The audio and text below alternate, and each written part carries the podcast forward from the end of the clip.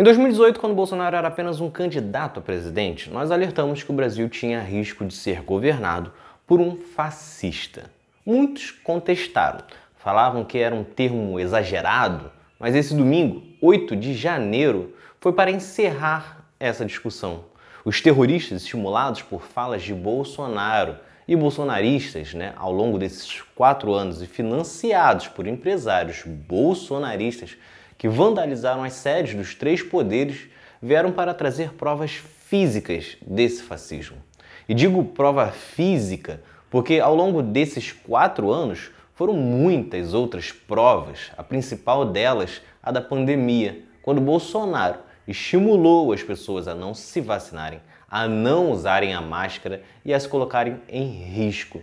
Só que tivemos provas de políticas que estimularam a ataques a indígenas, a homossexuais, a pretos, entre muitas outras atitudes contra o povo. Mas sempre haviam os que justificavam que não eram bem assim. Só que ontem não. Bolsonaro estimulou por diversas vezes contra o STF. Afirmou por diversas vezes que não aceitaria e não deveriam aceitar o resultado da eleição. Uma atitude que nunca antes na história do país ocorreu. A esquerda, que sempre muitos colocaram como de terroristas, perdeu a eleição de 89, de 94, de 98, de 2018 viu acontecer um golpe em 2016, viu um líder político ser preso com claros flagrantes de um julgamento ilegal e, mesmo assim, jamais quebrou uma vidraça da sede do governo, do Congresso ou do Judiciário. E isso nunca aconteceu, não é porque não tenha ninguém radical na esquerda. Nunca aconteceu porque quem estava na parte de cima nunca estimulou nada contra o país. Nunca Lula, Dilma, Brizola ou qualquer outro líder político de esquerda jamais estimulou um ato contra a democracia, mesmo sendo taxados assim pela imprensa. Imprensa essa que já disse em outros episódios é cúmplice dessa situação que o país vive, assim como o judiciário isso porque hoje ambos se colocam como defensores da democracia e isso é muito bonito, mas entre 2013 e 2020 ajudaram a germinar o fascismo. Afinal, o instinto criminoso, o mau caratismo, já estava presente dentro dessas pessoas e de seus familiares. O fascismo já existia dentro das casas brasileiras, mas era adormecido, era controlado o desejo da imprensa, de parte do judiciário de uma elite gananciosa de chegar ao poder a qualquer custo, que fizeram uma campanha violenta pela destruição de um partido de esquerda e da política. Só que até conseguiram golpear a esquerda por um tempo, mas destruir não.